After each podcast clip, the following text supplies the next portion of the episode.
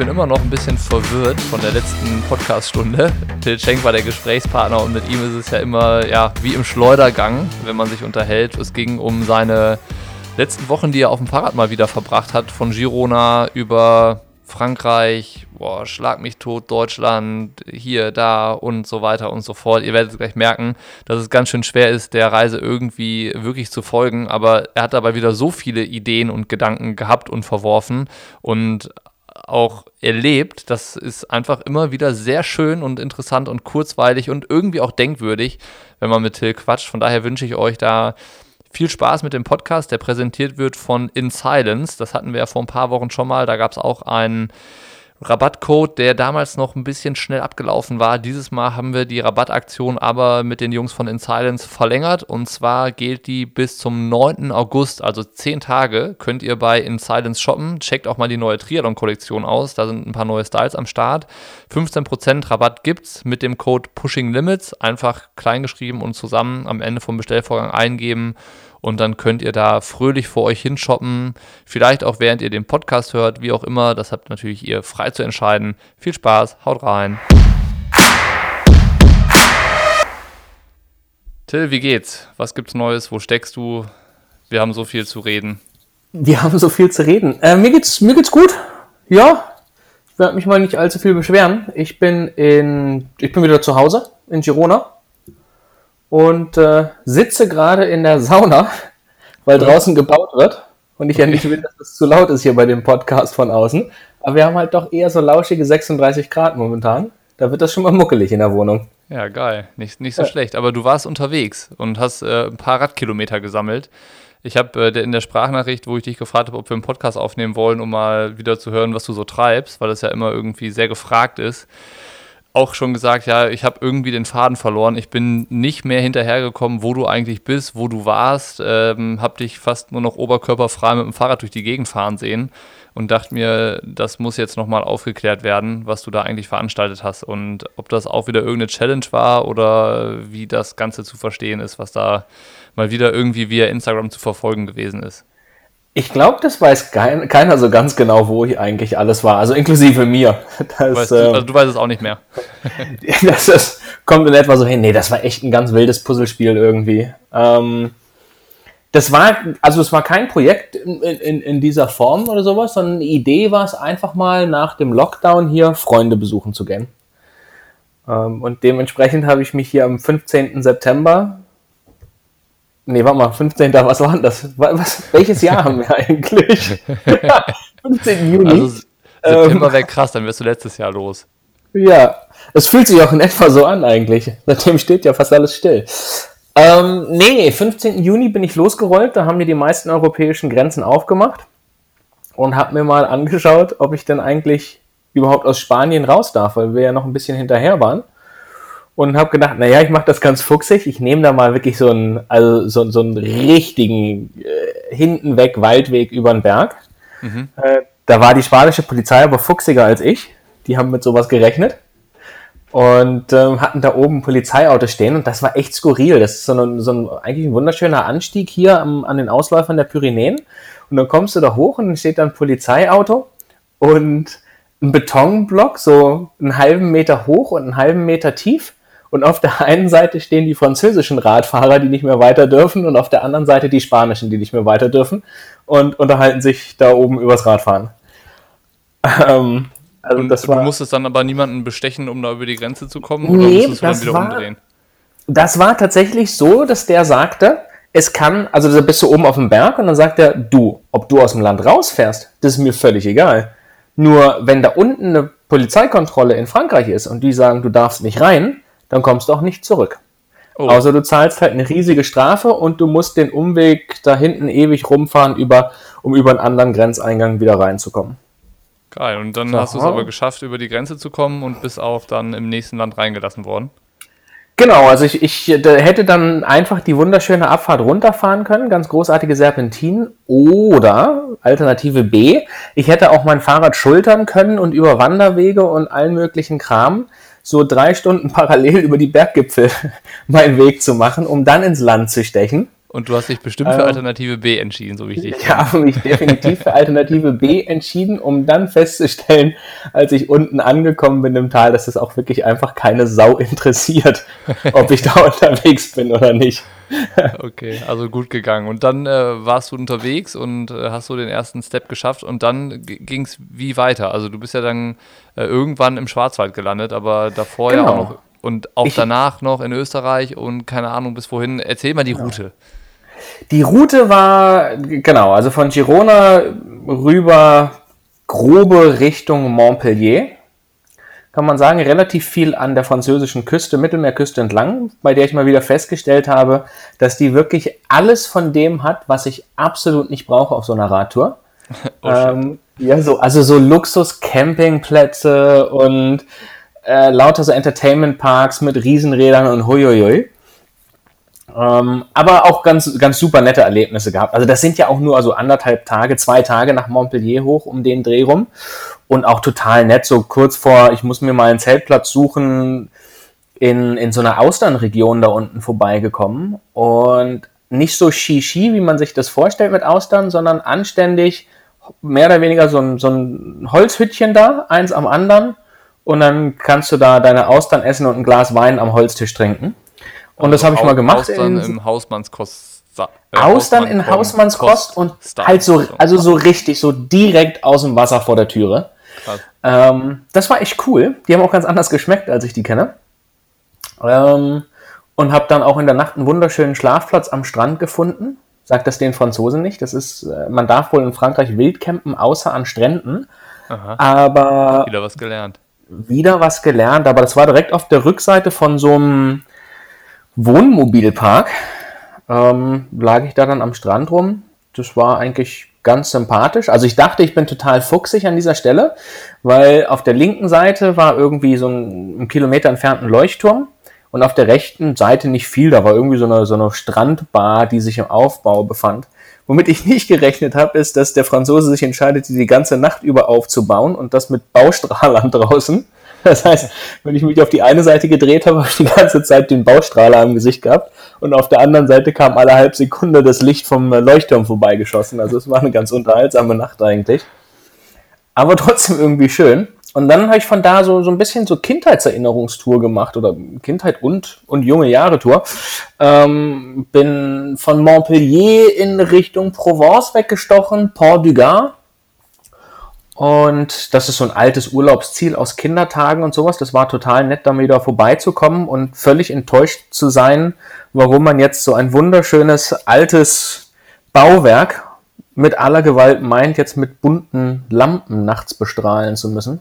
Passt irgendwie nicht in meine Welt, aber okay. War halt so. War auch echt wieder eine coole Nacht, weil natürlich angekommen da und schon im Hintergrund das Gewitter gehört und dann mal kurz den Finger in den Wind gehalten. Nee, passt. Gewitter, ganz klar, zieht in die andere Richtung. Natürlich, alter Wetterfrosch.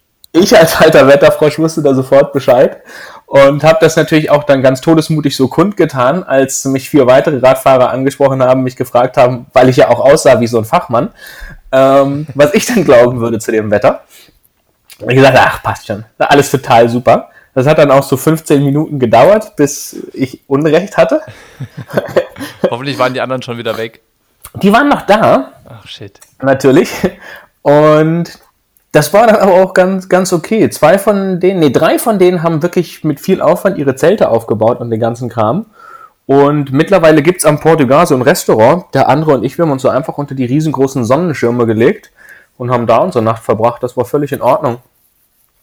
Und ja, dann bin ich von da weitergefahren, so ein bisschen an der Rhön entlang. Das war total aufregend, weil es mir einen Tag nach dem Portugal, am Vormittag direkt eigentlich schon, hat es mir meinen Reifen zerlegt. Hat es plötzlich gemacht und dann war die Luft aus dem Hinterrad raus. Ja. Und dann habe ich gedacht, naja, gut, hier tubeless, ja, 47er Breite, ordentlich Milch drin. Ach, drehst mal ein bisschen die Milch im Kreis, pumpst auf, passt schon. Nee, ging nicht und musste dann beim Schlauch einfügen leider feststellen, dass auch der nicht mehr hilft, weil sich unten, da gibt es ja so eine kleine Wulst unten im, im Mantel drin, der in das Tubeless so ein bisschen mehr einklickt noch. Die hatte sich einfach abgelöst vom Rest des, Reifens, was einfach suboptimal war. Das ist ganz schlecht dann, ja. Das ist eher doof. Und wenn du dann noch feststellst, du hast dir auch keine Gedanken zu deiner Tour gemacht und bist einfach mit so einer äh, 650b Radgröße losgefahren, die auch einfach nicht ersetzbar ist, ja, außer in halt dicken Mountainbike-Reifen mit riesigen Stollen. Und dann habe ich erstmal ganz kurz gegoogelt, wo es noch Radläden gibt und habe festgestellt, okay, ich habe jetzt zwei Orte. Der eine ist dreieinhalb Kilometer entfernt, der andere nochmal von dort dreieinhalb Kilometer. Mhm. Und die Läden machen um 12.30 Uhr zu. Wie viel Hab anderthalb Stunden Zeit. Okay. Attacke. Hört sich so, ja machbar an. Dann fahren ging nicht mehr. Ich hatte ja Laufschuhe dabei, also habe ich meine Laufschuhe geschnappt und habe gedacht, machst du heute halt einfach mal Lauftraining mit dem Rad in der Hand, ist ja auch in Ordnung. Bin zum ersten und der hatte natürlich, obwohl im Internet offen, hatte der trotzdem noch Corona zu. Und der zweite war gleichermaßen schlecht ausgestattet und auch einfach so nicht vertrauenswürdig, was sein ja. Fachwissen anging, in jeglicher Form. Und dann bin ich nochmal sieben Kilometer gejoggt zum Bahnhof und bin ein paar Kilometer, 50 Kilometer oder sowas nach Lyon reingefahren und habe da im Vorfeld schon geguckt, so, oh, okay, was gibt's an Gravelbike-Läden, die vielleicht die richtigen Reifen haben und hoi, hoi, hoi. Und naja, also eine Hoffnung. Eigentlich, oder? Eigentlich richtig nervig, aber irgendwie war auch so, ist ja okay, ich habe ja auch keinen Zeitdruck und sowas, warum denn, warum denn nicht? Okay. Und dann bin ich da angekommen und dachte, okay, der eine hoffst du halt mal, dass der einfach was hat. Das andere waren halt so Giant-Konzeptladen und sowas, da kannst du auch vergessen, solche Mäntel zu finden. So, und ich komme aus dem Bahnhof raus und da kommt so ein Typ an mir äh, vorbeigeflogen auf dem Stahl, Gravelbike, schwerst tätowiert, absoluter Hipster. Und ich wusste sofort, der Mann weiß, wo ich hin muss. Dann habe ich dem kurz hinterher gebrüllt, der hat freundlicherweise auch angehalten und hat mich dann in einen super coolen Laden wirklich nur mit Freaks reingeschleppt. Und da haben wir das Problem gelöst, dachte ich. Mit dem einzigen Unterschied, mein, mein Reifen hatte eigentlich ein bisschen Profil und der einzige, der jetzt noch da war, weil die so ausverkauft waren, hatte kein Profil, was sich später als schwierig herausgestellt hat. Also Aber das war erstmal. gefahren. Ich bin hinten mit dem Slickreifen dann gefahren, genau. geht schon. Ja, geht schon, passt schon. ja. ja. und dann, dann bin ich an der Runde. aus, da kann ich auch Slicks fahren. da regnet ja eh nicht, wusste ich ja. ja. Habe ich, ja, hab ich ja genau drauf geguckt, also von daher konnte überhaupt nichts passieren. Ja, das, äh, dieses Fachwissen habe ich auch häufiger noch bewiesen auf dieser Tour. Regelmäßigst. Ähm, und dann bin ich von da an der Rhone hoch bis parallel, falls jemand auf die Karte gucken möchte, Bourgon-Brest. Und da habe ich dann fest mir überlegt, Mensch, diese Rhone, die ist wahnsinnig schön. Aber irgendwie immer das Gleiche ist ja auch langweilig. Jetzt fährst du mal ins Inland, weil irgendwann musst du ja eh durch Frankreich durchschießen nach Freiburg rüber und ziehst durch Inland hoch.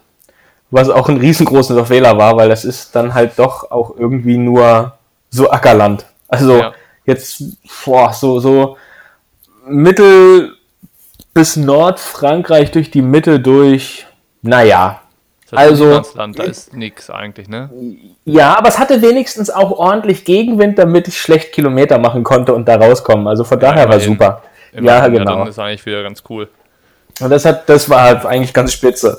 Und dann bin ich im, in Dole angekommen, wo ich mich kurz gefragt habe, ob da eigentlich unsere Bananen herkommen. Also nicht im Anbau, sondern von der Firma her. Ich habe keine Ahnung. Hast keine Bananenfabrik gefunden? Ich, ich habe keine Bananenfabrik gefunden, aber eine wunderschöne kleine Stadt, schwerst touristisch, aber ganz toll, so mit, mit Burg und Fluss außenrum und so umgedönst. Das war sehr, sehr nett. Also Touri-Tipp von Till Schenk ist äh, Dole in Frankreich. Ja. Kann man sich angucken, kann man sich aber durchaus auch noch angucken, wenn man 60 ist. Okay. Dann ja, also jetzt kein unbedingt dazu. Genau. Also Abenteuerfaktor gering, Hübschfaktor ziemlich groß. Ja, hört sich ja. gut an. Aber da bist du dann wahrscheinlich auch nicht allzu lange geblieben, sondern dann auch nee. weiter geradelt. Von da aus habe ich dann gesagt, komm, jetzt ist jetzt der Euro Velo 6 Radweg, Aha. führt jetzt einmal quer da entlang, direkt bis nach Müllhus und von Müllhus sind es noch 30 Kilometer nach Hause äh, zu meinen Eltern, was so das erste Interimsziel im Schwarzwald war, um da mal Hallo zu sagen. Also dieser ganze Ansatz und Zweck und Sinn dieser Reise war eigentlich, möglichst viele Freunde unterwegs mal wieder zu besuchen. So. Wie viele Freunde hattest du bis zu diesem Zeitpunkt getroffen? Das hat sich jetzt Null. so angehört, äh, gar keinen. Null. Ich, okay. Anscheinend bin ich nicht mit Franzosen befreundet, habe ich festgestellt.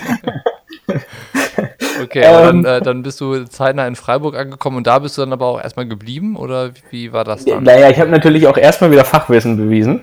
das ist ja eh klar, auf dem Weg dahin alleine, Ja. habe ich mir gedacht, jetzt hier an diesem Eurovelo entlang, da gibst du nochmal richtig Gas und dann wurde es so langsam Abend und dachte ich, komm, hier jetzt noch, da ist noch so ein Tal, durch das ziehst du noch durch und dann hinten dran nach diesem Tal suchst du dir eine nette Ecke, wo du schläfst. Das war total schlau, weil dieses Tal stellt sich heraus, einfach so vier bis fünf Grad kälter war als der Rest in irgendeiner Form und sich komplett der Nebel zugezogen hat und ich schwerst frierend, weil ich war ja auch eher nur sommerlich ausgestattet, Oh, ähm, bis um Mitternacht durchgerollt bin, um dann in einem, einem offenen Kellerraum unter dem Dorfhaus so ein kleines Mini-Dorfs irgendwo in diesem Tal dann meine Nacht zu finden. Am nächsten Tag war alles klitschnass von diesem Nebel. Und dann bin ich wieder aufs Rad gestiegen, wusste aber, das ist jetzt die Etappe nach Hause. Und dann kam so ein bisschen der Stall dran und dann habe ich Vollgas gegeben und durchgezogen. Und das war richtig faszinierend hinterher, weil ich wohl ein bisschen auch vergessen habe zu essen. Total abgefahrenes Erlebnis. Da saß ich dann daheim beim Abendessen, so bei circa 30 Grad draußen und habe einfach mal angefangen zu frieren. So, aus dem Nichts. Und dann war auch wirklich innerhalb von 10 Minuten war Schluss. Also von so Essen zu Feierabend 10 Minuten, von ich, ich melde mich jetzt um kurz nach 7 ab und gehe ins Bett. Und dann lag ich da zusammengerollt in meinem Bett für die nächsten, ja, gut 5 Stunden rum und habe gefroren wie ein Schlosshund bei jeder Bewegung. Crazy, auch noch Und nicht gehört. ähm, also völlig wild. Bin mich übergeben gegangen, zurück ins Bett. Dann kam das Fieber. Da habe ich wirklich gedacht, ich verbrenne in diesem Bett für die nächsten fünf Stunden. Dann bin ich mich um fünf nochmal übergeben gegangen und dann bin ich eingeschlafen und um zehn war alles super. Krass. Das wäre jetzt auch eine brennende Frage gewesen, die mich interessiert hätte, ob du denn krank geworden bist bei der ganzen Chose da von den letzten zwei Tagen vor Freiburg. Aber offensichtlich war das ja nur eine sehr, sehr kurze Krankheit, die. Ja, du also innerhalb von zehn Stunden verarbeitet hast. Genau, es war, glaube ich, eher einfach der Körper, der mal gesagt hat, du bist gar nicht so schlau, wie du glaubst.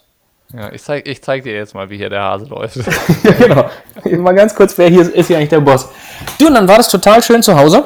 Und ich habe einfach mal anstatt der geplanten drei, vier Tage, acht Tage da verbracht. Und ähm, dann ging es weiter. Eigentlich wollte ich nach München, aber hat, wenn ich dann schon mal in Deutschland war, dann war so die Frage von ähm, SRAM und ZIP, ob ich mal vorbeischauen würde. Und da ja jeder weiß, dass Schweinfurt also auf dem direkten Weg, zwi- Weg zwischen Freiburg und München liegt, habe ich mir gedacht, okay, fahre fahr ich da mal hoch. Und das war total super. Das ging einen Tag lang gut. Da bin ich auch durch richtig schöne Ecken gekommen. Also so richtig netter Obstanbau und mit unterwegs von, äh, also natürlich mit Zusage des Bauern und so, von Äpfelchen und, Natürlich. und, und so ein Zeug an den Bäumen ernähren. Ähm, oh, Kirschen, puh. Anyways. Ähm, und dann aber leider an dem Tag, an dem es dann, dann, ich hatte doch noch ein bisschen was übrig für den letzten Tag, um dann um 12.30 Uhr beim Mittagessen mit SRAM zu sein und bin früh losgefahren und das hat ein bisschen geregnet und dann war schon klar, okay, das schaffe ich zeitlich nicht. Ich mache mich mal auf zur Bahn und dann ging es in so eine Abfahrt rein, leichte Kurve und dann kam die Öllache und dann war es das auch mit der Bodenhaftung bei mir. Oh no. Und ähm, das bin ich so einmal wie, in, das war direkt neben einer Schnellstraßenauffahrt. Da, da kam gerade ein Auto runter, an dem bin ich so vorbeigerutscht. Das war so Zeitlupe, da hätte ich quasi noch winken können gefühlt. Also klar ging alles schneller, aber du weißt, wie sich sowas anfühlt. Ja, ja. Und hatte dann eigentlich insofern sehr, sehr viel Glück. dass es war echt viel Verkehr, aber zum einen hat mich dann relativ zügig eine Verkehrsinsel aufgehalten. Ähm, was ja, also dadurch sind die Wunden halt, die Scheuerwunden sicherlich nicht so tief geworden, wie sie hätten werden können. Und dieser äh, nette Herr, der von der Schnellstraße runterkam, hat einfach mal direkt reagiert und sein Auto so quer auf die Straße gestellt, dass auch wirklich kein anderer Mensch mehr weiterfahren konnte. Das war sehr sympathisch. Fand ich ein, also wirklich eine gute Reaktion von ihm. Ja. War das Ähm, extra hingestellt so oder war das, weil er auch irgendwie eine Vollbremsung gemacht hat und dann so geslidet ist? Nee, nee, nee, also er ist tatsächlich zum Stehen gekommen, während ich an ihm vorbeigerutscht bin und hat dann sein Auto bewusst wirklich, also einfach cool reagiert. Warte mal, den muss ich schützen, da stelle ich mal mein Auto davor. Oh, das ist ja erstmal sehr nett. Ja, total. Du, und dann bin ich nach Schweinfurt und dann habe ich gedacht, ah, es passt schon alles. Ich kann mich ja selber verarzten. Ich bin ja groß und auch nicht das erste Mal hingefallen. So ein bisschen Bubu geht schon. Gibt ja nichts, was ich nicht kann. Ja, das ja eh, inklusive Wetter halt. Ja. Und dann ähm, ja, das, achso, dann habe ich mich noch so mit, mit zwei Triathleten getroffen, mit denen ich da rausgerollt bin ähm, am, aus Schweinfurt, um noch ein paar Kilometer zu machen und bin in Richtung Rot gefahren. Ja. Gar nicht am Denken, dass ja das Rotwochenende ist, an dem du auch da warst. Verrückte Geschichte. Stimmt, das, hatte ich ja. ich auch äh, mit Nick noch ein Bild gesehen, wie du dann laufen warst irgendwo am Rotsee oder sowas. Da dachte mir so, hä, wie, Richtig. Wie, wieso ist denn Till jetzt hier? Das war reiner Zufall, weil ja mein, mein Coach oder mein ehemaliger Coach Susa da lebt. Ja. Und ich bei der dann übernachten wollte auf dem Weg nach München runter. Und ähm, ich komme da an und plötzlich ist irgendwie alles voll mit Triathleten. Und dann fiel mir ein, da war ja noch was. Genau. Hab dann auch festgestellt, dass das eigentlich gar nicht so cool ist, so direkt nach dem auf den Fratz packen, große Distanzen fahren. Der Körper fand das dann doch irgendwie gar nicht so gut. Und dann habe ich da auch noch Fieber mal gekriegt und äh, zweimal dich übergeben oder ging es ohne? das ging ohne, aber es war dann doch so, also ich habe es gespürt, sagen wir es mal so. Okay, zum Glück, ey. Das hört sich ja sonst immer so an, als würde dir, äh, würdest du alles so im, im Vorbeigehen verarbeiten. Aber zum Glück hast du mal was, äh, äh, was verarbeiten müssen. Das hat mich echt noch weiter begleitet. Ähm, also auf jeden Fall. Ich bin dann drei Tage da geblieben, um mich ein bisschen zu erholen. Und bin dann am Sonntag, am Challenge Rottag bin ich rausgefahren, was schwerst, also einfach für ganz, ganz großartige Unterhaltung war, weil nicht jeder Triathlet kriegt das mental verarbeitet, wenn da so ein Typ mit Radtaschen und allem über die Strecke fliegt und an einem vorbeifährt. Das war für den einen oder anderen anscheinend schwierig, das zu akzeptieren. Das glaube ich gerne. Ähm, was natürlich bei mir auch noch mehr Kraft in den Beinen geweckt hat, das gebe ich ja auch zu. Und äh, das, du das war. ein Trikot an oder bist du auch da oberkörperfrei gefahren? Ich glaube, da hatte ich mein lustiges, mein lustiges Hemd an. Noch. Okay. Aber die meiste Zeit bin ich da eh oberkörperfrei gefahren. Sonst hätte man dich wahrscheinlich für vollkommen bekloppt erklärt. Ja, aber, aber das ist ja auch, also bei so einem Bikepacking-Trip, da ist ja jetzt nicht, dass ich sage, Mensch, ich muss da so ultra leicht unterwegs sein und ich brauche da eine Tasche am Trikot, um mein Handy reinzumachen und außerdem muss das Oberteil aerodynamisch sein. Also wenn ich schon da draußen bin, kann ich auch ein bisschen Sonnenbaden. Das ist definitiv mhm. ein guter Grund, hast du recht. Ja. Und da ich ja mittlerweile auch in einem Punkt meines Alters angekommen bin, wo das nicht mehr wichtig ist, dass ich kein Sixpack, äh, Sixpack mehr habe, sondern eher eine leichte Corona-Plauze und mir das egal war, bin ich auch einfach gerne oberkörperfrei gefahren. Das war nett in der Sonne. Ja, kann, kann ich mir schon vorstellen. Ja. Ähm, du, und dann bin ich nach München runter und um meinen Neffen zu besuchen. Ja. Siehst du, jetzt wird es langsam hier mit Leute besuchen und so weiter. Ja. Immerhin ähm, und Susa hast du besucht und dann kam der Neffe. Genau, also Eltern besucht, Susa besucht, bei SRAM den Besuch gemacht und da ein paar Triathleten dann gleich noch besucht. Dann kam München mein Neffe und da gleichzeitig noch ein paar andere Freunde besuchen, also das in München kombinieren. Okay. Auch da war das wieder so, un also wirklich noch viel netter, als ich erwartet hatte. Und bin vier Tage plötzlich spontan geblieben. Und äh, dann ging es weiter nach Fuschel. Ja. Das war eine echt schöne Runde, so am Chiemsee entlang und solche Geschichten. Ja, naja, und in Fuschel. da unten fast. Also, boah, das ist schon richtig gut. Ja. Auf jeden Fall. Ähm, und Fuschel war wirklich auch einfach nur, um mal beim Jacki im Mornwirt Hallo zu sagen. Also, weil, weil die eigentlich weitere Route wäre von dort äh, über Innsbruck, also von München über Innsbruck äh, nach Italien rein gewesen. Da liegt jetzt Fuschel auch nicht direkt auf dem Weg. Ich wollte gerade sagen, da hast du einen falschen, falschen Abzweig genommen. Nach, äh, Ganz Fuschel. leichten falschen Abzweig, aber ich wollte einfach gerne mit, mit Jaki in Kaiserschmarrn essen. Das war halt einfach so der Plan. Auch das kann ich sehr, sehr gut nachvollziehen, ja. ja. Und dann eskalierte das da unten so ein ganz klein bisschen. Da bin ich da angekommen und äh, war plötzlich voller großartiger Ideen. Da habe ich mir gedacht, Mensch, bleibst du mal nicht zwei Nächte, sondern noch ein bisschen länger, weil du bist ja seit Kona nicht mehr geschwommen. Da ist das eine voll coole Idee, einfach mal so eine Längsdurchquerung vom Fuschelsee zu schwimmen. Sind so knapp vier Kilometer, oder? Genau, wenn man gerade schwimmen kann, 4,2. okay. Und dann habe ich mir gedacht, aber viel, viel cooler, als nur das zu machen, wäre ja, wenn man dann von da der Rückseite noch über den Berggipfel wieder zurückrennt. Ja. Das habe ich mir so vorgestellt in drei Stunden, waren dann fünfeinhalb, was dann auch ziemlich gut war mit kein Essen und Trinken mitnehmen. Also ist mal wieder richtig oh gut aufgegangen, aber ich habe zwischendurch einmal ganz kurz aus dem, aus dem Bach was naschen können. Ähm, das war also kein Fisch, sondern Wasser. Ja. aber immer, immerhin mal etwas. ja, und dann kam ich da auch wirklich so, so irgendwo ich mich noch verlaufen und kam dann wirklich aus dem Nichts aus dem Wald. Da waren nicht mehr mehr Wege und dann plötzlich vor mir große Wiese am Berg und ein Haus davor und äh, vor diesem Haus saß ein Pärchen und ich muss auch schon so leichte Schieflage gehabt haben, weil dehydriert und alles. Und ich laufe zu denen hin und sag so, wollte eigentlich fragen, wo es hingeht. Ich habe auch gefragt, wo es hingeht. Und die einzige Antwort, die ich bekam, war, das ist Privat Privatgrund hier. Sie haben hier nichts verloren. Geil. Ja. ja. vielen Dank für die Hilfe. Gleich, gleich Weg zurückgenommen. ja, in etwa, genau. Vielleicht hatten die auch Angst. Da kommt plötzlich irgendein Typ aus dem Wald gestolpert. Ja. Der, der, ja. der hier läuft wie quasi Modo. Und Schon wieder oberkörperfrei, weil ich natürlich zum Schwimmen kein Oberteil dabei hatte. Das war Klar. natürlich ja, schwierig. Naja, also du hast ähm, das Ordnungsamt nicht gerufen oder sonst irgendwas. Du bist ja scheinbar davon gekommen. Ich bin davon gekommen, genau. Und dann, jetzt hatte ich ja auch wieder nicht nur das Wetterfachwissen, sondern war, achso, natürlich kam dann auch noch das Gewitter reingeschossen, by the way. Also, aber das habe ich tatsächlich ja. noch geschafft, mit dem letzten Regen, äh, dem ersten Regen und vor den Blitzeinschlägen vom Berg zu kommen. Also das, das war perfekt getimt, natürlich so, wie es geplant war, ist ja eh klar. Klar.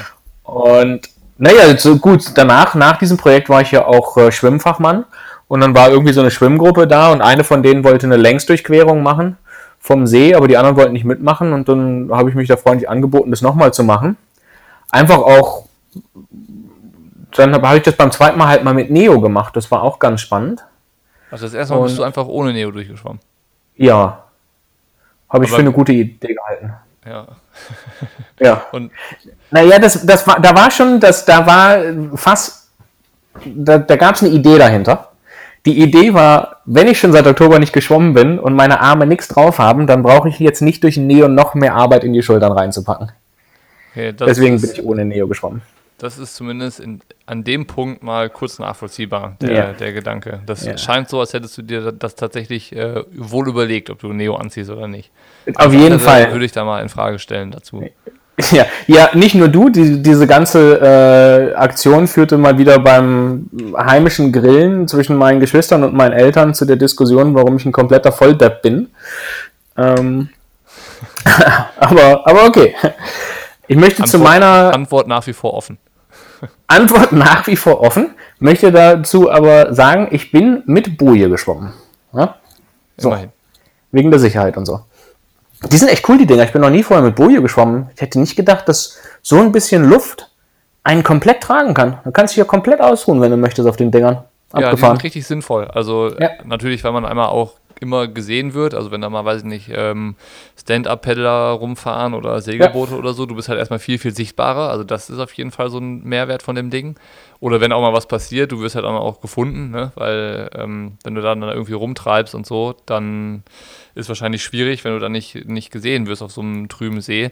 Und ja. was, was du halt sagst, wenn du sagst, ey, ich brauche mal eben eine Pause, dann kannst du das Ding halt mal irgendwie in den Arm nehmen und da so ein bisschen rumtreiben. Total super. Ne? Ja, ja, also war ich echt überrascht, aber, aber total gut. Achso, was man natürlich auch sagen muss, mittlerweile sehr, sehr überraschenderweise mit diesen ganz großartigen Ideen hatten sich jetzt die, die, gerade die Hüfte, das Loch, hatte sich jetzt auch schön entzündet. Das mhm. war also total super. Das war jetzt so richtig schön gelb-eitrig. Oh. Und dann habe ich das zweimal am Tag gereinigt und so. Ist dann so richtig, aber hab noch, dass es nachts dann immer so festpappt, ne? Irgendwie an der, weiß ich nicht, an der Boxershort oder an der Decke oder so und dann jeden Morgen muss man das wieder so abstellen. Ah, so, ah, herrlich. Und, und dann traumhaft. Und dann habe ich ja einmal dazu ein Foto online gestellt und dann kam sofort von irgendwie so einer äh, Notaufnahmen-Krankenschwester, dass ich sofort was machen müsste, weil das sieht überhaupt nicht gut aus. Und dann habe ich von der deren Anleitung bekommen, was die mit solchen Wunden machen und habe festgestellt, Vaseline ist großartig. Packst du Vaseline drauf, heilt das okay. unten drunter relativ gut, dachte ich. Also ich, ich war natürlich jetzt auch schon weit weg von gut und böse, aber es pappt auch vor allem am nächsten Tag nicht mehr. Ja. Also habe ich mir gedacht, ich habe eine super geile Idee. Wir machen jetzt nicht, nicht längs, sondern quer, das sind dann immer nur so 800 Meter. Drei Crossings durch den See mit den drei Gipfeln um den Fuschelsee rumlaufen. Ähm, habe also noch ein paar Tage dran gehängt, habe gesagt, komm, Radfahren kannst du immer noch, das ist eine super Idee. Die kam nicht von mir, die doofe Idee hat Jacki in den Raum geschmissen, ohne sie selber machen zu wollen, also der, der Besitzer von Mohren Ja, weil der genau wusste, hier mit dem Till habe ich einen da, der, der ist äh, doof genug, der macht das schon. Ja, pass auf, der setzt sich dann hin und sagt, das ist eine total bescheuerte Idee und dafür bist du nicht trainiert und das solltest du nicht machen. Wo ich sage, ja, aber, aber Jackie, du hast die Idee dahin geworfen. Ja, aber ich habe dir nicht gesagt, du sollst das machen. Sag ich, ja, das ist wie im Junkie eine Spritze geben und sagen, musst du ja nicht nehmen.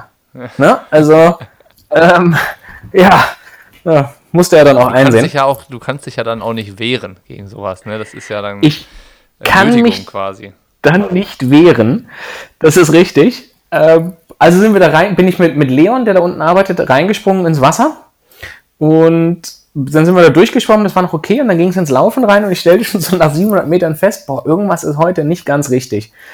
Also die Pumpe ging und dann keine Energie drin. So nach anderthalb Kilometern wurde mir schwindlig, mal stehen bleiben, ein paar Meter weiterlaufen, dann wurde mir selbst beim Stehen schwindlig. Und ähm, habe mich dann tatsächlich, man muss zugeben, auch an dieser Stelle, dass es äh, zu diesem Zeitpunkt schon wieder ein Gewitter ranzog und schwerst geregnet hat. Und äh, wir aber gesagt haben, heute ist der Tag dafür. Und, aber ich habe tatsächlich, also mir ging es so schlecht, dass sogar ich gesagt habe, es geht nicht mehr. Es, wir machen jetzt Feierabend für heute. Wir versuchen das morgen wieder. Und diese Idee für morgen wieder kam so gut an, dass ich irgendwann den Anruf von, von Jackie vom Morgenwirt bekommen habe, ich möchte mal bitte runter an den Stammtisch kommen. Und dann kam ich an den Stammtisch runter und dann starrten mich drei Paar Augen an von ihm, seiner Tochter und seiner Frau.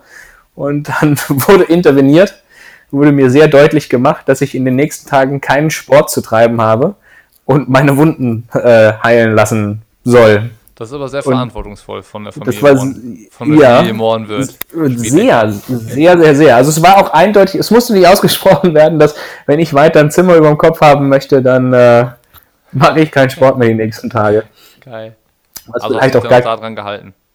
ich habe mich daran gehalten, weil dann drei, es hatte sich ja zufällig so ergeben, dass dann dieses Jagdrennen in Podersdorf war. Da, da kam, während ich am Mohrenwirt war, die Anfrage, ob ich das moderieren würde. Und dann war eh klar, okay, ich muss nochmal nach Podersdorf rüber.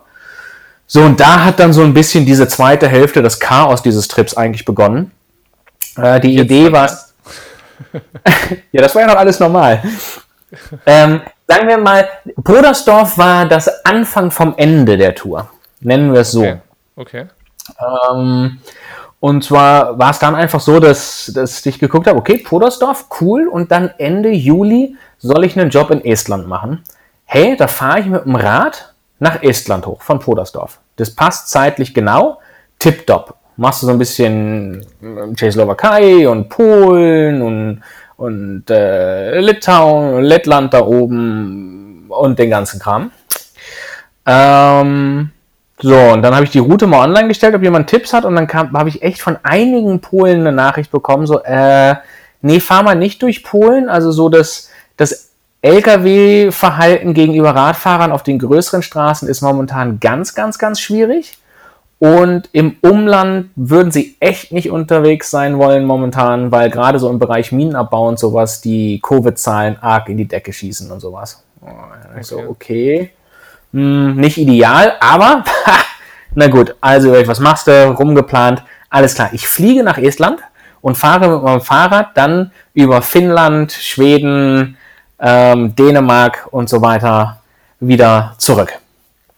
Ja, dann angefangen das zu planen, dann kam, ja, nee, Schweden kannst du aber nicht durchfahren, weil dann lassen die Dänen dich nicht rein. So, also dann fing es schon mal an, so ein ganz klein bisschen nervig zu werden.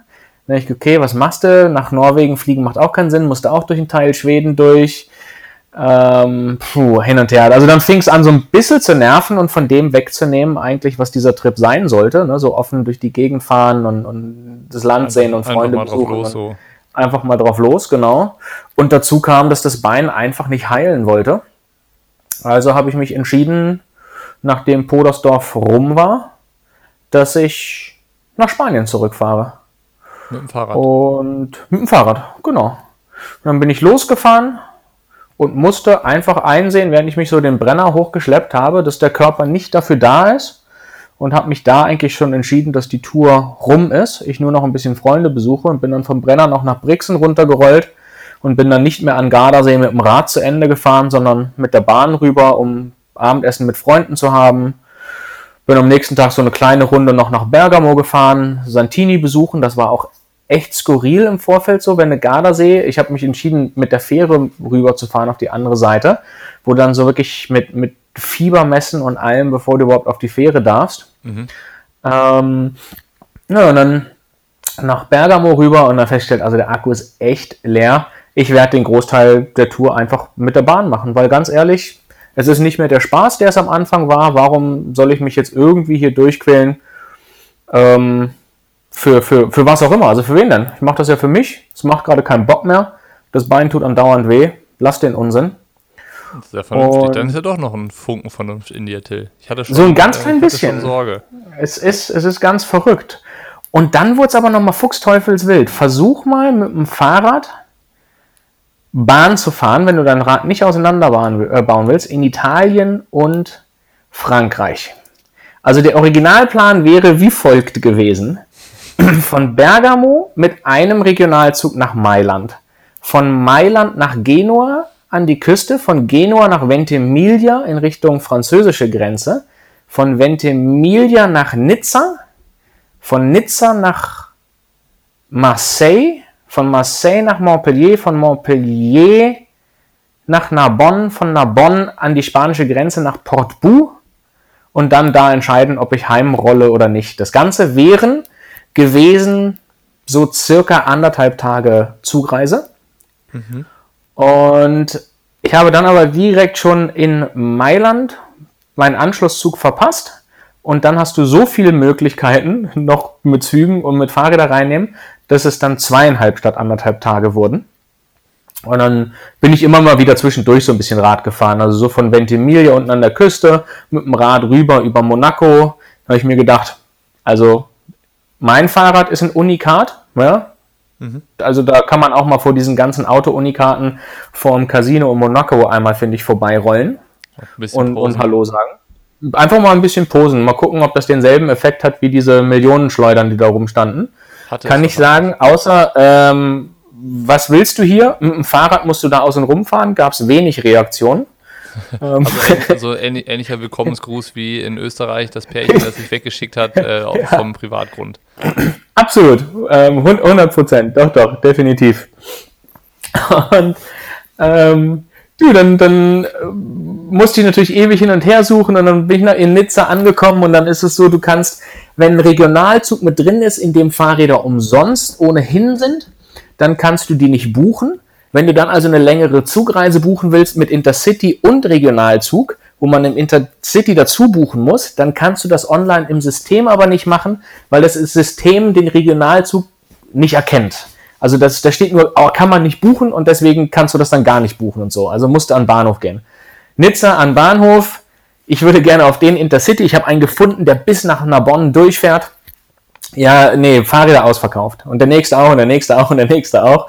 Und dann war schon klar, okay, also heute Abend schaffe ich es auch nicht an die spanische Grenze, weil jetzt komme ich anstatt um 7.30 Uhr in Narbonne, komme ich irgendwie um 22 Uhr an. Und dann sitze ich 10 vor 10 in diesem Zug und denke mir so, Narbonne, wo übernachte ich denn? Ewig hin und her überlegt, was macht Sinn. In der Stadt hatte ich keinen Bock zu pennen, weil ich wieder irgendwo draußen schlafen wollte.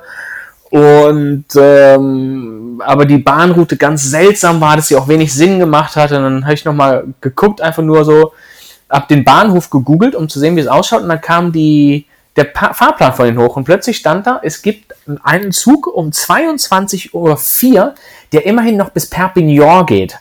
Das sind dann so 100 Kilometer von zu Hause. Und du meinst zum Schaffner, hey, kriege ich den? Sagt er, ja klar, logisch, locker. Und ähm, den habe ich tatsächlich bekommen und dann wusste ich schon mal, okay, es geht nach, bis nach Perpignan, bis 100 Kilometer vor zu Hause.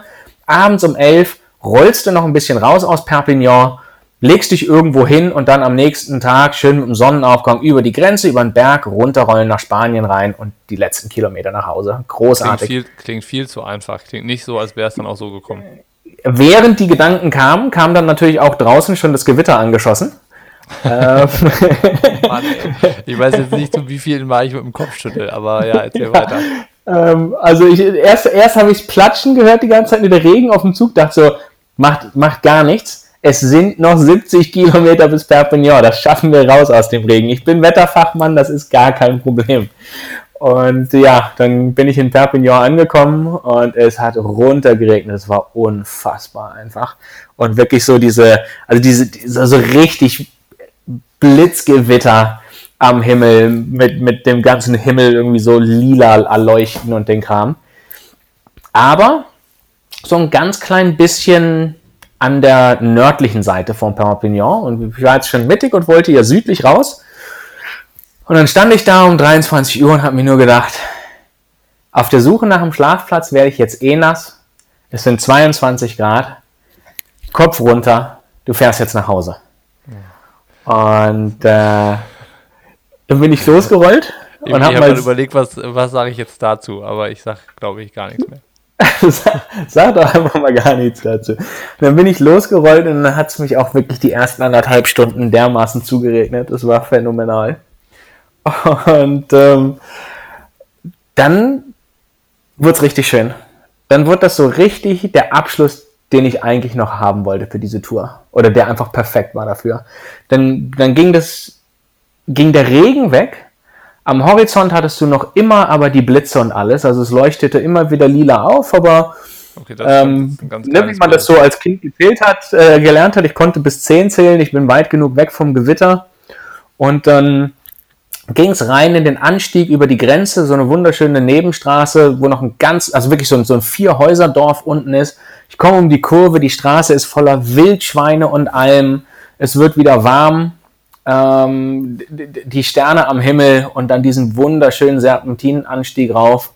Auf der Gegenseite hinten runter und dann durch die Nacht nach Hause gefahren mit ich wollte noch nie im Leben so dringend schlafen auf dem Fahrrad. Das war unfassbar zwischendurch, wie, wie tief das tief war. Also ich wollte nur noch pennen, wusste aber auch, es ist so ein Scharfscheiß. Ich bin jetzt noch 50 Kilometer von zu Hause weg. Warum soll ich jetzt noch mal irgendwo anders eine Nacht verbringen? Lass doch einfach heimrollen. Und äh, ja, habe ich durchgezogen und dann, na, um drei war ich zu Hause. Also so um, um 1.30 Uhr kamen so richtig die, die tiefen Löcher. Das war so, wenn ich einen Schulterblick machen musste irgendwo mal, dann habe ich gemerkt, wie auf dem Weg zurück das Bild sich so etwas langsamer verzogen hat. ja, also die also Synapsen. nicht zum Nachmachen empfohlen.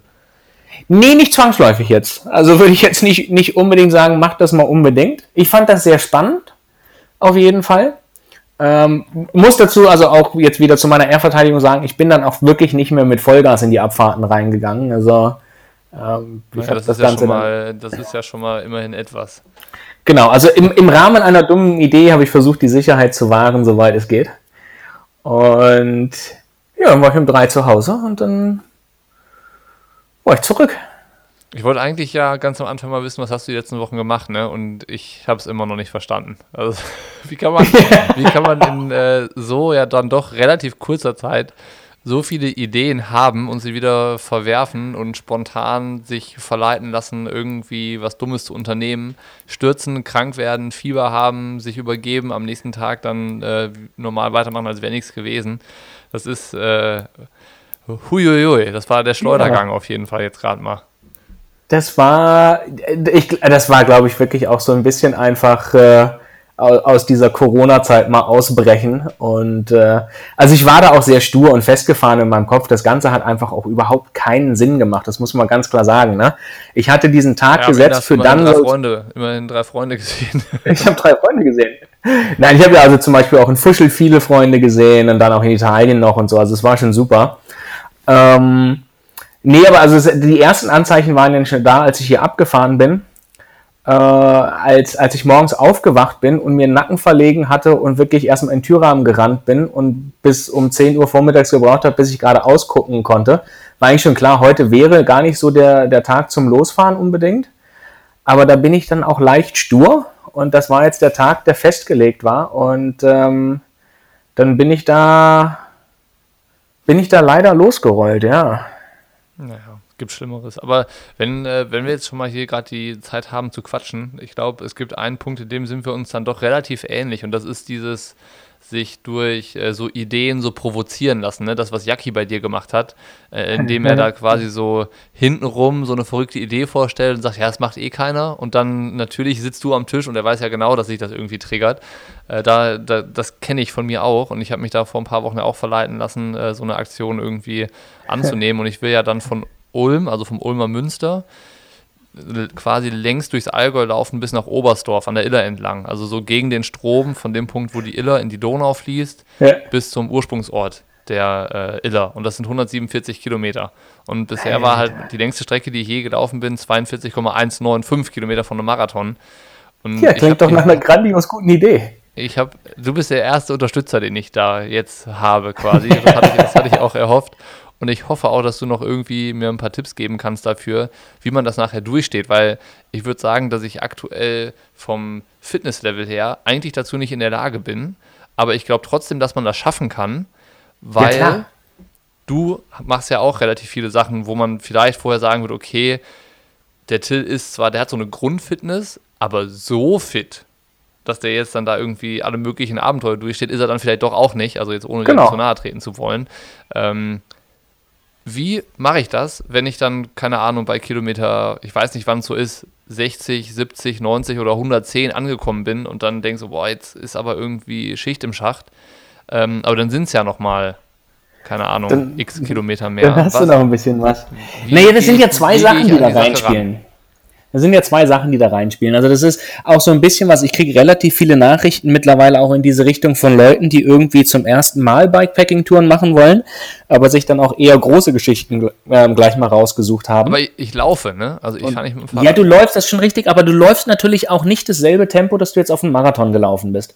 Das, heißt, das Erste, was du natürlich schon mal machst, ist dir einfach selber ein bisschen weniger Schmerzen zufügen was dazu führt, dass du in der Regel einfach hinten raus in, doch weiter laufen kannst.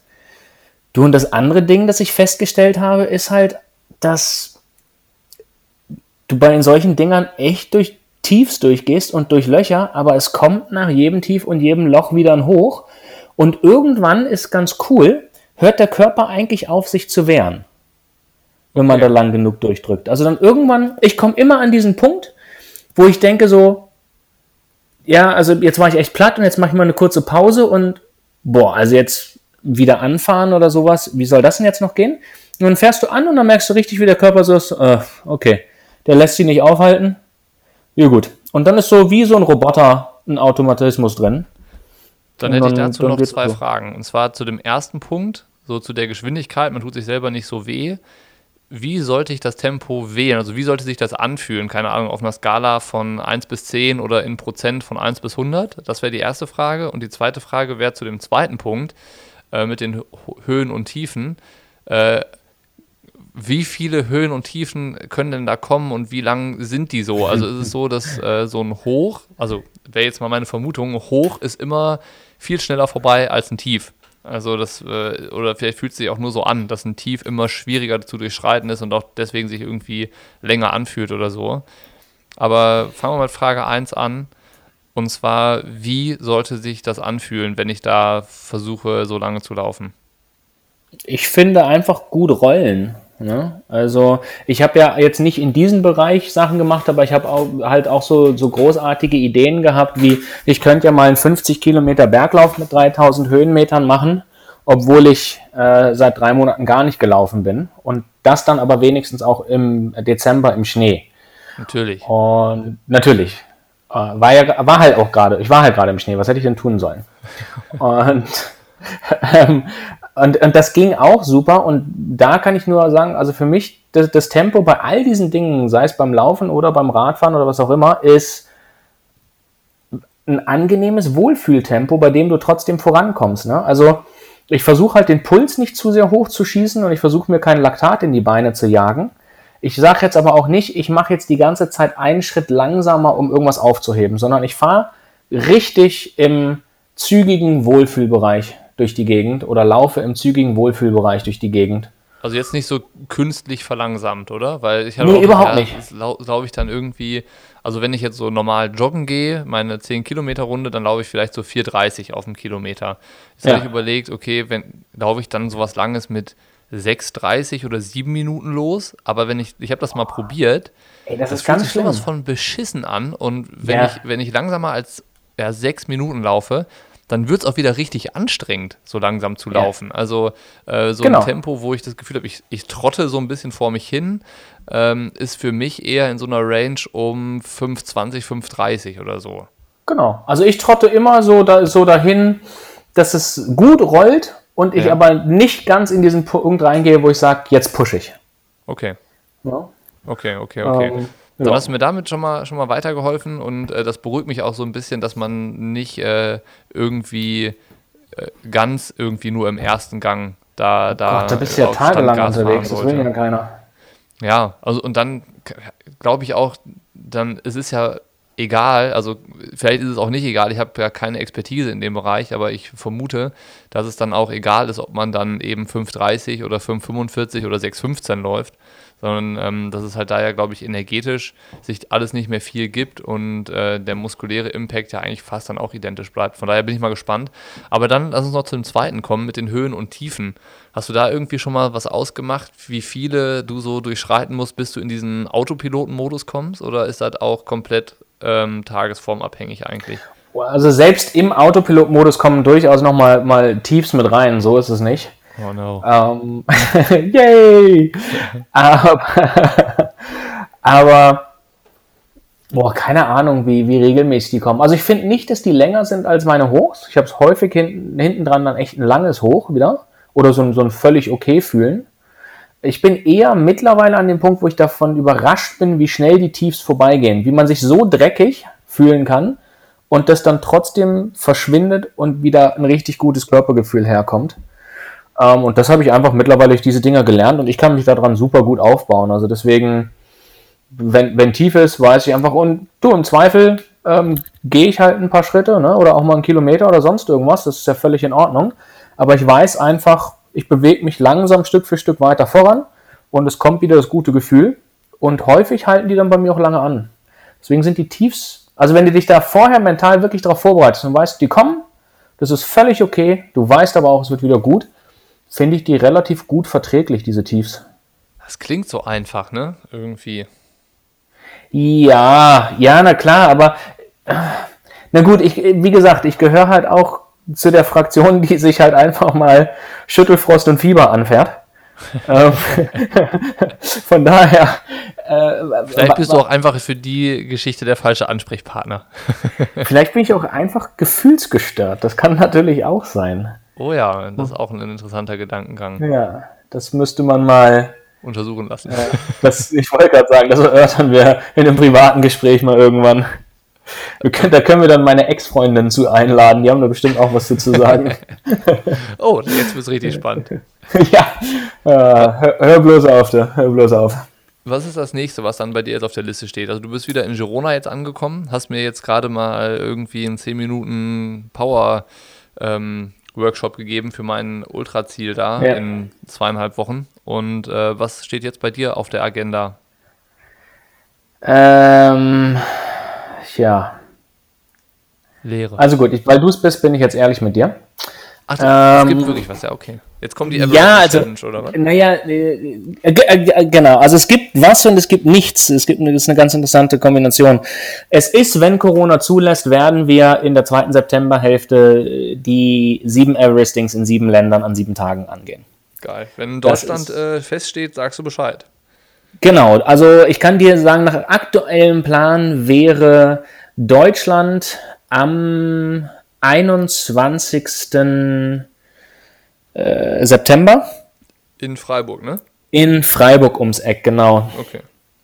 Bei einem Anstieg namens Kreuzweg. Wer da mitmachen möchte, kann, sagt gerne Bescheid. Ähm, allgemein ist das eine ganz nette Ecke. Also wir, ich treffe mich da auch mit meinem Kumpel oder, oder, wir werden dann da stationiert sein, quasi im Heimatdorf meiner Eltern, nehmen wir uns eine Ferienwohnung, weil wir Anstiege so gefunden haben, dass äh, Frankreich eine Stunde Fahrt weg ist, die Schweiz 45 Minuten und dann eben der Deutsche zum Abschluss äh, 15 Minuten weg. Von daher schlagen wir da schon ab dem 19. spätestens, wahrscheinlich 18. abends unsere Basis auf. Okay. Ähm, das wird äh, erstmal das letzte größere Projekt sein. Tatsächlich. Ansonsten, Ich bin mir plane sicher, wenn ich- wir uns am 21. September treffen, dann äh, kann das sein, dass das das äh, bis, dato, bis dato äh, erste und letzte Projekt ist, was auf der Agenda steht. Aber spätestens am 22. September bin ich mir sicher, ähm, dass das nächste schon auf sich warten lässt. es wird mit Sicherheit wieder was kommen, aber vielleicht ein bisschen durchdachter und ein bisschen weniger. Ja, ist auch ich nicht schlecht. Habe für mich entschieden, dass ich nicht immer mit 300 Millionen kmh in der Stunde unterwegs sein kann, dass da zu viel wichtige Dinge links und rechts äh, leider verloren gehen und drunter leiden und so weiter. Ja, das hast du ja auch beim letzten Podcast schon mal hier und da so ein bisschen äh, durchblitzen lassen, dass irgendwie so eine Art, ja, ist es eine Wesensveränderung oder eher so Einstellungssache, die sich verändert hat bei dir? So, ja. So, und das ist ja dann wahrscheinlich, wenn du so eine Tour machst wie jetzt, wo du in Girona aufgebrochen bist und dann während der Fahrt halt auch, was für dich ja super untypisch ist, erkennen, so jetzt habe ich gerade irgendwie gar keinen Spaß mehr an der Sache und ich habe keinen Bock mehr, ich setze mich jetzt lieber in die Bahn und mache halt meine Rundreise halt trotzdem irgendwie. Genau. Ist ja auch schon irgendwie so Anzeichen, ne? dass, dass da irgendwie, keine Ahnung, ja, das äh, vielleicht nicht mehr ist wie vor drei, vier, fünf Jahren. Du, es ist das und ähm, genau, wenn solche Sachen dazukommen, ich habe jetzt äh, mehrfach durch, durch dieses, ne, weil wenn ich mir halt dieses Ziel setze, dann rase ich damit Vollgas drauf zu Dadurch habe ich jetzt dann häufiger auch schon gute Dinge in meinem Leben verkackt. Mhm. Ähm, und also auch mit diesem Trip wieder so richtig, also so, so einfach mal so mit Vollgas daneben gegriffen, kann man sagen, auf, auf persönlicher Ebene. Und das reicht einfach. Ähm, von daher werden gut, sicherlich. Wenn du das erkennst und äh, dann die Erkenntnis, der Erkenntnis auch Taten folgen lässt. Das ist doch das Wichtigste. Genau, absolut, definitiv. Und wie gesagt, es werden immer wieder, also es gibt ja viele, auf, auf der Wunschliste noch viele tolle Projekte. Die werden auch alle weiterkommen. Nur vielleicht etwas, äh, etwas geplanter. Mal gucken.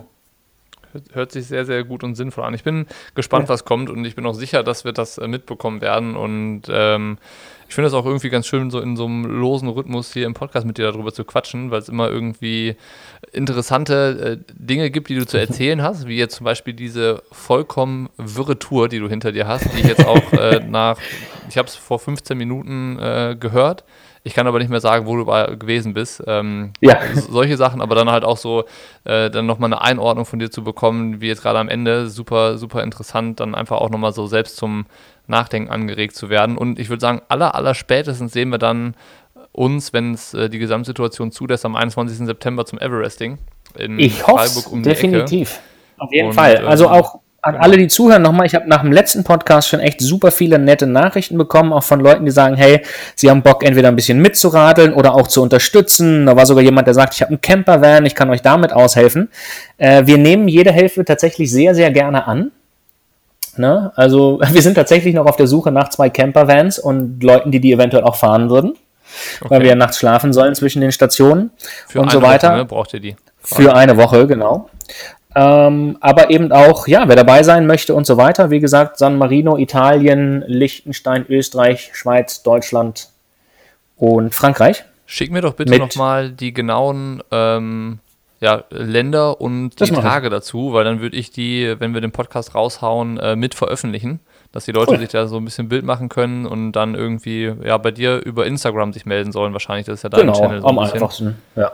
Und äh, genau, dann haben die Leute den Kontakt oder können den Kontakt herstellen zu dir, wissen, was abgeht. Und äh, ich bin sicher, dass du vermutlich keine dieser Touren alleine fahren wirst oder fahren musst. Und äh, ich bin schon, schon ganz gespannt. Deutschland ist dann die letzte Etappe sozusagen. Deutschland ist der, der Abschluss, genau. Das ja, ist geil, richtig. Perfekt. Ja. Dann ähm, das wird das ja umso intensiver dann. Da zählt es dann, ja. Perfekt. Till, ich Sehr danke schön. dir. Und tausend Dank ähm, dir. Dann würde ich sagen, ähm, erhole dich gut von der, der langen Radtour und bis zum nächsten Mal. Bis demnächst. Hau rein, mein Lieber. Ciao.